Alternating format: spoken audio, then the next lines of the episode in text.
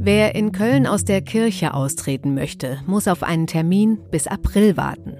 Denn im Moment laufen den Katholiken in der nordrhein-westfälischen Stadt die Mitglieder in Scharen davon. Und nicht nur dort. Ein Grund, der Umgang der Kirche mit den Missbrauchsvorwürfen empört die Menschen. In tausenden Fällen sollen katholische Priester in der Vergangenheit Kinder und Jugendliche missbraucht haben. Doch statt das Ganze rigoros aufzuklären, zieht sich die Aufarbeitung in die Länge. Es wird verschleiert, hingehalten, diskutiert und verzögert. Im Zentrum der Kritik Kölns Kardinal Rainer Maria Wölki. Er hält seit Monaten ein Gutachten unter Verschluss, das den Umgang mit den Vorwürfen untersucht. Selbst der Vorsitzende der Deutschen Bischofskonferenz, Georg Betzing, spricht mittlerweile davon, dass ein Rücktritt kein Tabu mehr sein kann. Wir sprechen heute im FAZ-Podcast für Deutschland über den Stand der Aufklärung, über Vertrauen und über die Folgen des Skandals für die Zukunft der katholischen Kirche. Und ein Kölner Pfarrer erzählt uns, was das Ganze für die Arbeit an der Basis in der Gemeinde bedeutet. Heute ist Freitag, der 5. Februar und ich bin Katrin Jakob. Schön, dass Sie bei einem solch schwierigen Thema heute dabei sind. Es tut mir wirklich leid. Da sind wirklich Fehler passiert, für die ich letztlich auch die Verantwortung trage. Kardinal Wölki hat sich jetzt in einer Online-Pressekonferenz geäußert, wie wir gerade gehört haben, sich auch entschuldigt bzw. gesagt, wie leid es ihm tut. Doch folgen diesen Worten auch Taten? Wird der Missbrauchsskandal im Erzbistum Köln jetzt endlich schnell und lückenlos aufgeklärt? Darüber spreche ich jetzt mit meinem Kollegen Daniel Deckers aus dem Politikressort. Herr Deckers, seit gestern läuft die Konferenz des Synodalen Weges wegen Corona als Online-Konferenz. Bevor wir jetzt darüber sprechen, was da zu dem Missbrauchsskandal und dem Umgang damit gesagt wurde, würde ich Sie einmal bitten, kurz zu erklären, was der synodale Weg ist. Das ist ja vielleicht manchen gar kein Begriff. Ja, Frau Jakobs, das muss man wirklich erklären, weil äh, selbsterklärend ist das nicht. Allein mhm. äh, der Name synodaler Weg ist eigentlich ein Kuriosum. Synodos heißt griechisch gemeinsamer Weg und jetzt hat man einen gemeinsamen gemeinsamen Weg. äh, diese ähm, äh, sprachliche Ungelenkheit ist eigentlich ein, ein Sinnbild dessen, dass man versucht hat, etwas Unmögliches zu wagen, nämlich dass Bischöfe und Laien, in dem Fall die Mitglieder des Zentralkomitees der deutschen Katholiken, versuchen als Reaktion auf die Veröffentlichung der sogenannten MHG-Studie über sexuellen Missbrauch im Raum der katholischen Kirche so etwas ähm, ins Auge zu fassen wie Reformen der Kirche. Mhm. Also um zu verhindern, ähm, dass die Ermöglichungsbedingungen von sexueller Gewalt, dass die sich perpetuieren. Also eine Form von Machtausübung in der Kirche. Da geht es um mhm. Sexualmoral, um priesterliche Leben Lebensform und so etwas. All das versucht man in den Blick zu nehmen, aber man stößt natürlich immer wieder an ganz harte Grenzen, vor allem ähm, der Aussagen des kirchlichen Lehramtes oder auch des Kirchenrechts. Mhm. Mhm. Aber ähm, wie bewerten Sie denn den, den Stand der Aufklärung dieses äh, Missbrauchsskandals im, im Erzbistum Köln? Äh, von Aufarbeitung kann da ja noch gar keine Rede sein, aber wie bewerten Sie den Stand der Aufklärung? Also Kardinal Wölki war schon ähm, vor der Veröffentlichung dieser Studie einer der wenigen, die gesagt haben, es müssen jetzt wirklich alle Fakten auf den Tisch, es müssen auch die Namen derer auf den Tisch, die den Tätern äh, ermöglicht haben, Täter zu werden oder die vertuscht haben. Und ähm, ich habe keinen Zweifel daran, dass er ähm, vielleicht sogar bis heute ähm, von diesem Wunsch beseelt ist, dass wirklich auch den Betroffenen Gerechtigkeit widerfährt. Aber es sind, und das muss er sich auch persönlich zuschreiben lassen, er versucht im Moment so ein bisschen auch Fehler einzugestehen. Er hat sich in die Hand von äh, Juristen begeben, die ihm äh, sagen, nahegelegt haben, dass er das Gutachten, was er selber veröffentlicht hat, was er selber haben wollte, in dem die Namen der äh, Verantwortlichen, der Vertuscher benannt wurden, dass das nicht veröffentlicht werden dürfe. Er behauptet heute, man habe ihn getäuscht seitens dieser Münchner Anwaltskanzlei, äh, weil dieses Gutachten nicht rechtssicher wäre. Das mhm. behaupten mhm. allerdings Anwälte, die den Münchner Anwälten wiederum ähm, nicht wohlgesonnen sind. Und Wölki ist, so muss man es sagen, eine Marionette geworden in der Hand von Juristen. Hm, hm. Aber also jetzt aus meiner Sicht, die da nicht so tief drin steckt, er selbst hält ja diese Studie zurück. Sein Verhalten ist, finde ich, überhaupt nicht nachvollziehbar. Warum deckt dieser Kardinal Kinderschänder? Also er deckt jetzt die Kinderschänder selber nicht, sondern er deckt zunächst, er deckt dann die, die mit der Behandlung dieser Fälle befasst waren und die ihrerseits äh, Dinge, die sie hätte tun müssen, nicht getan haben. Ähm, etwa im Fall eines eines Kinderschänders, von dem sie wussten, dass er äh, sich an, an Minderjährigen vergangen hat, wo das Kirchenrecht vorsah, dieser Mann, bevor man mit ihm irgendetwas anfängt, muss psychologisch oder psychiatrisch untersucht werden. Ja. Hat man einfach nicht gemacht. Okay. Ja, man hat diesen Fall nicht bei der Glaubenskongregation angezeigt. Das weiß Wölki. Er weiß, wer das damals war. Er hat diesen Leuten, das habe ich in der Zeitung auch schon mal geschrieben, er hat denen einen Brief geschrieben und gesagt, es wird Fragen geben. Da mhm. geht es um die Weideschow Schwaderlapp, um den Erzbischof Hese, um seinen äh, Justiziar, im, beziehungsweise nicht um seinen Justiziar, um den Offizial im Erzbistum, die alle wissen, was ihnen droht, wenn das öffentlich würde, äh, was in den Akten äh, für jedermann, wenn er die Akten lesen könnte, zu lesen ist. Mhm. Und diese versuchen sich natürlich mit Hilfe von Juristen dagegen zu wehren, dass ihre Namen jemals öffentlich werden. Hm. Es ging ja, glaube ich, auch so, so weit, dass die, die Pfarrer dann einfach nur versetzt wurden und weiterarbeiten durften, die Täter sozusagen. Die wurden zum Teil nicht einmal versetzt, die wurden zum Teil in ihren alten Funktionen wieder eingesetzt. Oh Gott, okay. Und ich habe ähm, gelesen, dass Kardinal Wölki selbst einen Pfarrer gedeckt haben soll, dass das auch ein Grund ist für seinen Versuch, das alles zurückzuhalten? Also als Kardinal Wölki 2015 nach Köln kam, hat er sich, wie auch als er 2011 nach Berlin kam, alle sogenannten Altfälle vorlegen lassen. Mhm. Die sollten noch einmal aufgearbeitet werden. Und dann stieß er auf einen Fall eines Priesters, der für ihn ein väterlicher Freund gewesen war und von dem er 2010 erfahren hatte, dass dieser Mann auch beschuldigt wurde. So, dieser Mann war damals schon im Ruhestand, aber er feierte noch Gottesdienste bei einem Altenheim. Und 2015, als Wölki dann von Berlin nach Köln zurückkam, hat er den Fall noch einmal gesehen. Da war dieser Priester schon schwer dement, der ist zwei Jahre später gestorben. Okay. Gut. Wölki hat aber, was er damals hätte tun müssen, was ihm auch Kirchenrechtler heute noch einmal gesagt haben, er hätte diesen Fall unabhängig vom Gesundheitszustand dieses Mannes nach Rom melden müssen, weil das 2010, 2011 nicht geschehen ist. Er hat sich entschieden, es nicht zu tun. Er sagt heute, er habe sich im Gewissen geprüft, er habe damals richtig gehandelt, nur muss er der Öffentlichkeit erklären, warum er etwas, was sozusagen, äh, wo er als Bischof keinen Handlungsspielraum hat, sondern wo das Kirchenrecht vorsieht, er muss den Fall melden, dass er sagt, den melde ich nicht, der Mann ist halt zu krank. Okay, ähm, wie, wie ist der Stand, wie geht das jetzt weiter mit der Aufarbeitung? Ähm, Im März kommt ein neues Gutachten heraus, richtig? Also Wölki hat eine andere Kanzlei in Köln beauftragt, die jetzt innerhalb von fünf Monaten sich anhängig gemacht hat, äh, fast 400 Akten zu bearbeiten. Also in Berlin hat man für 60 Täterakten hat man zwei Jahre gebraucht. Die Kölner wollen es in einer ganz kurzen Zeit schaffen. Man kann in der Tat fragen, ob die wirklich erst im September angefangen haben. Aber immerhin, ähm, mhm. dieses Gutachten soll im März veröffentlicht werden. Und dann heißt es aber jetzt schon, etwa aus Rom, ja, äh, dann müssen wir natürlich mal prüfen und dann wissen wir möglicherweise, was der eine oder andere getan oder gelassen hat. Aber äh, man sollte nicht erwarten, äh, dass dieses Gutachten sofort zu personellen Konsequenzen führt. Weder in Köln noch in Düsseldorf noch in Hamburg noch irgendwo. Ähm, auch der Erzbischof Hesse in Hamburg, ähm, er verbreitet ja immer eher, sei eigentlich nur ein kleines Rädchen gewesen. Und ähm, er könne den Rücktritt ja gar nicht vollziehen, den müsse der Papst hier annehmen und der Papst müsse ihn dazu bitten, zurückzutreten. Also um es mal etwas salopp auszudrücken, es werden alle möglichen Haken geschlagen, ähm, um äh, damit diese Herren äh, auch bis zu ihrem 75. Lebensjahr die Position innehaben, ähm, auf die es oder in die sie es nach langen, langen, äh, ich sag mal, Anpassungsleistungen gebracht haben.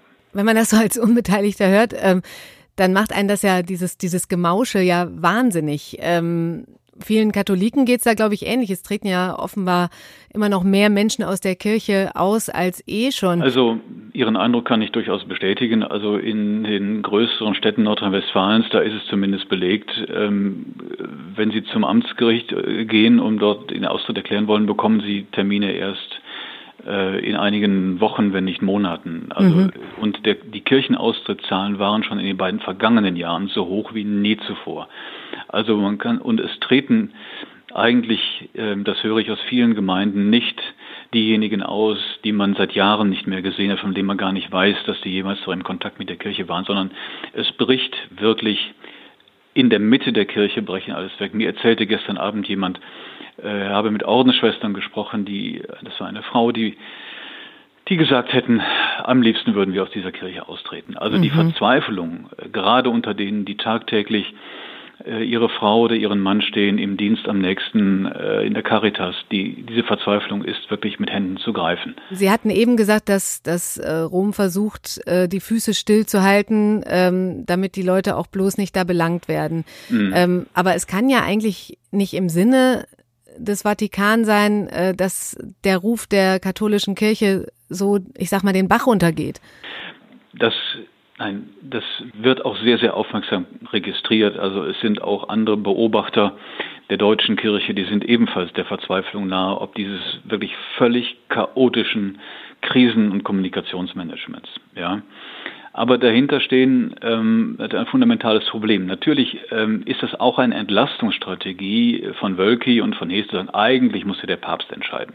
Mhm. Der Vorsitzende des Diözesanrates, mit dem ich gesprochen habe, Sie können es in der Zeitung nachlesen, hat gesagt, wir haben hier ein Kölner Problem, wir müssen hier für Köln eine Lösung finden. Wir können nicht darauf warten, dass, dass Rom sich jetzt, salopp gesagt, mit einem, mit einem Kardinal anlegt. Es wäre in der Tat das erste Mal, dass ähm, ein Papst äh, oder der Papst einen amtierenden Kardinal ähm, wegen, ich sag mal, erwiesener Unfähigkeit, eine Kirche zu führen, aus dem Amt drängen würde. Mhm.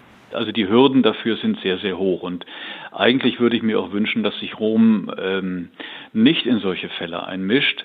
Ähm, aber okay. das Problem ist, es gibt auf regionaler Ebene keine Lösung dafür. Es gibt auch keine Hebelkräfte. Hm. Sie haben es jetzt eben gesagt, in den Gemeinden ist man verzweifelt, wenn ich mich so umhöre im Bekanntenkreis, bei jungen Menschen, bei Müttern. Ähm, da ist bei vielen das Thema Kirche gefühlt durch. Ähm, ist der Ruf überhaupt noch zu retten jetzt hier bei uns? Also ich wäre ähm, persönlich glücklich, wenn ich Ihnen sagen könnte, ja. Aber als professioneller Beobachter bin ich daran im Zweifel. Ich bin mir nicht sicher, wie viel noch zu retten ist. Wenn ich mir überlege, wie die Kirche in 20 Jahren wird aussehen können, da wird vielleicht noch einiges übrig geblieben sein im Bereich von Bildung, von Schule, Kitas, dies und das.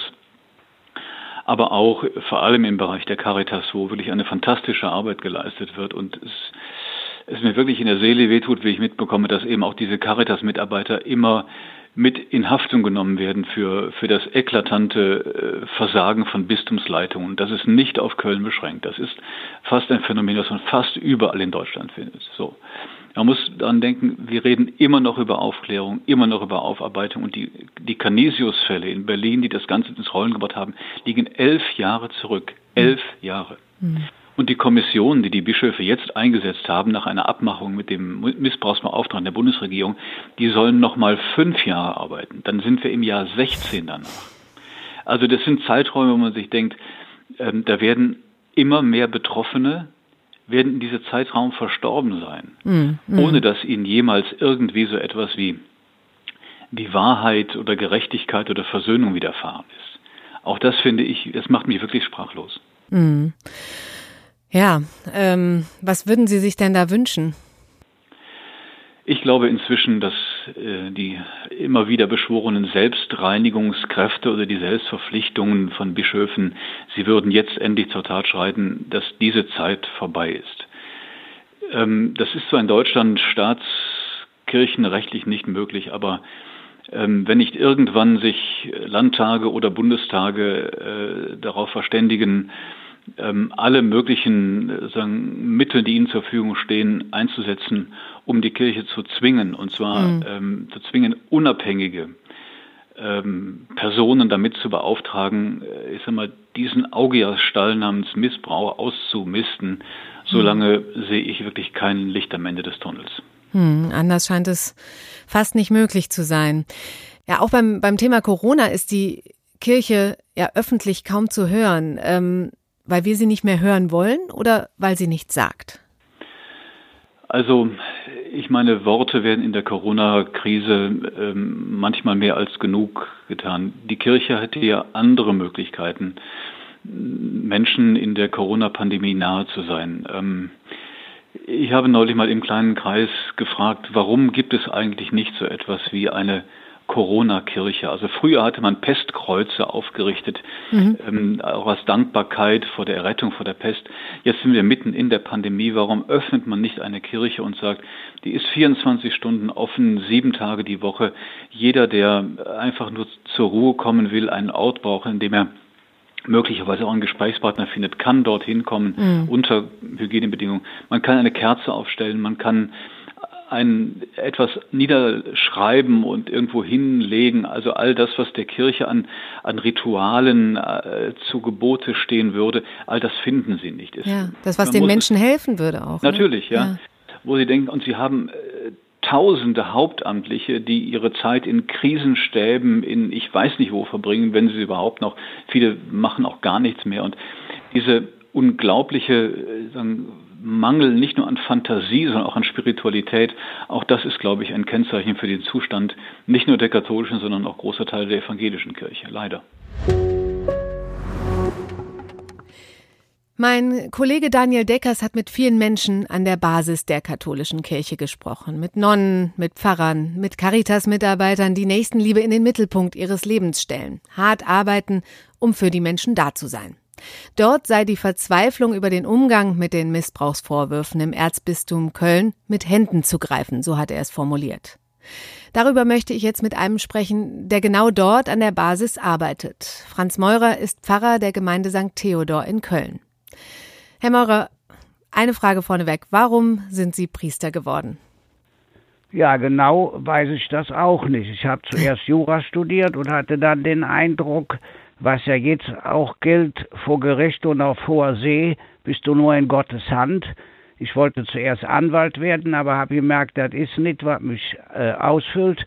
Dann bin ich ins Seminar gegangen, probeweise. Damals war ja Freiheit pur. Mhm. Ich konnte zum Beispiel zwei Jahre woanders studieren, in Freiburg und äh, habe dann gemerkt, äh, wahrscheinlich will der Herrgott das. das ist die beste Begründung dafür. Und Sie scheinen ja, was man so liest, einen guten Job zu machen. Ja, ich habe Glück. Bei uns ist so, alles entscheidet der Gemeinderat. Ich habe in 28 Jahren dreimal selbst was entschieden. Zum Beispiel, ich gucke gerade aus dem Fenster, da ist ein Hochhaus, morgens um fünf rief ein Mann an und sagte, ich habe eine Diskothek, wenn ich nach Hause komme, eine Stunde später läutet die Glocke, also vielleicht Luftlinie 20 Meter bis zum Turm, habe ich natürlich gesagt, sie hat zum letzten Mal geläutet. Aber ansonsten entscheidet alles der Gemeinderat ausnahmslos. Mhm. Das heißt, hier ist die Kirche der Hoffnungsträger. Also schöner geht's doch gar nicht. Das klingt super. Die, ja, das ich bin ja wie die Made im Speck. Also da haben Sie äh, wirklich Glück und sind ganz nah dran. Aber wie fühlt sich denn an, wenn man selber so hart arbeitet für die Menschen, die Gemeinde da ist, es läuft alles super und in der Öffentlichkeit bleibt von der katholischen Kirche eigentlich nur im Moment zumindest und seit einiger Zeit Missbrauch und Vertuschung hängen. Ja, das ist ganz traurig. Mein Bruder war in der Grundschule in einer Schulklasse mit dem Kardinal. Mhm. Ich kenne ihn auch gut. Das heißt, das ist eine ehrliche Haut, aber er hat leider den falschen Weg gewählt. Das ist wie beim Autorennen. Der war zuerst in der Pole Position, ja, und plötzlich Reifenpanne, ja, dass man alles rechtlich lösen will, dass das äh, äh, sozusagen gerichtsfest sein soll. Darum geht es aber doch gar nicht. Es geht doch nicht darum, gerichtsfest zu sein. Gericht ist am Ende der Zeit ja bei der Auferstehung der Toten. Nein, wir müssen unsere Moral deutlich machen. Alle Beteiligten sollen doch ganz einfach erzählen, was war. Dann ist es doch gut. Natürlich ist das falsch, was gewesen war. Mhm. Natürlich mhm. ist da überhaupt keine Frage. Wir wissen doch, wer die sind, wer Generalvikar war, wer Bischof war. Ja. Eins ist doch ganz klar, der Kardinal Meißen hat in der Talkshow gesagt, ich habe nichts geahnt. Ja, natürlich, äh, dann muss der eben blind gewesen sein. Der hatte doch die ganzen Sachen am Schreibtisch. Und dann, darauf kann man doch eingehen. Ja.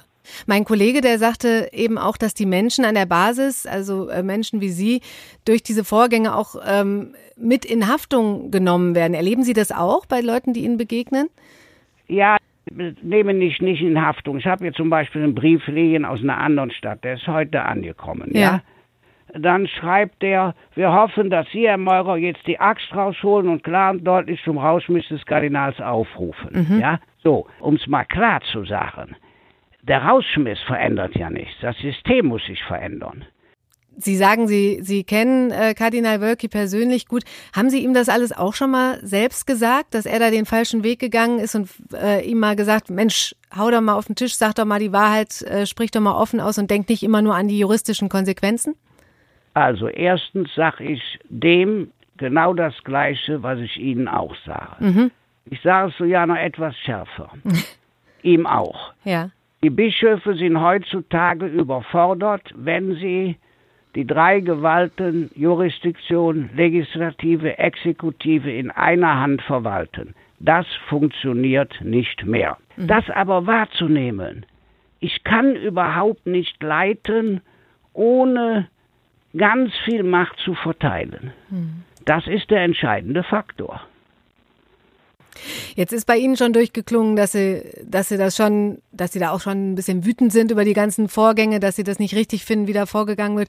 Äh, so geht's den Menschen ja auch und es gibt ja viel mehr Austritte aus der Kirche. Äh, können Sie die Menschen verstehen, die jetzt austreten?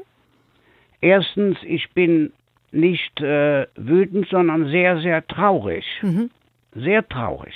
Zweitens kann ich die Menschen absolut verstehen.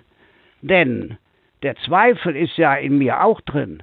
Im Moment würde ich mal sagen, ist es 52 zu 48. Ja? Aber ich mache es ja nicht für den Bischof, ich mache es auch nicht für die Kirche, ich mache es für den Herrgott. Mhm. Ja? Mhm. Und ich, äh, also mein Bezugspunkt ist der Herrgott. Mhm. Und natürlich sage ich auch beim Abendgebet, Herrgott, jetzt schick doch mal den Heiligen Geist in die richtige Richtung. Mhm. Ja? Mhm. Wobei natürlich ganz, äh, es gibt natürlich Sachen, die genauso schlimm sind. Jetzt ist ja gerade ein Mädchen in Österreich nach zwölf Jahren ausgewiesen worden nach Georgien. Sowas nimmt mich natürlich genauso mit, dass ich sage, es ist Recht, aber es ist nicht rechtens. Warum bringe ich das Beispiel? Es muss rechtens sein. Es muss gerecht sein. Es darf nur nicht, nicht nur rechtlich äh, sauber sein. Und da, in diese Richtung muss es jetzt gehen. Können Sie sich denn selber überhaupt noch mit der katholischen Kirche identifizieren? Ja, ich äh, lebe ja aus dem Bezug zu den äh, Christen hier, Christinnen und Christen. Das heißt, für mich ist die Gemeinde äh, der Ort, wo wir als Christen leben. Ja? Und der Mehrwert kann sich nur ergeben, ganz praktisch. Und haben Sie das Gefühl, das Vertrauen kann wieder aufgebaut werden? Vertrauen kann man nicht aufbauen, Vertrauen bekommt man geschenkt. Das heißt, man muss ordentliche Arbeit machen, man muss sich ordentlich benehmen und wenn man Glück hat, kriegt man Vertrauen geschenkt. Genauso wird der Glaube ja auch geschenkt. Da ist Papst Benedikt gut. Der sagt, beim Glauben kommt zuerst die Vernunft, dann die Freiheit und vielleicht der Glaube als Geschenk. Das heißt, selbst wenn wir auf den Glauben gucken, kriegen wir schon die richtige Antwort automatisch, dass Vertrauen ein Geschenk ist. Das ist ein schönes Schlusswort. Herr Maurer, ich danke Ihnen ganz herzlich für das Gespräch. Jo, madet Jod, sagt Köller. Tschüss. Ja, ein fröhlicher Kölscher Abschiedsgruß bei einem Thema, das einen betroffen, traurig und nachdenklich zurücklässt. Mir bleibt nur, Ihnen heute noch einen schönen Tag zu wünschen und ein schönes Wochenende. Bleiben Sie gesund.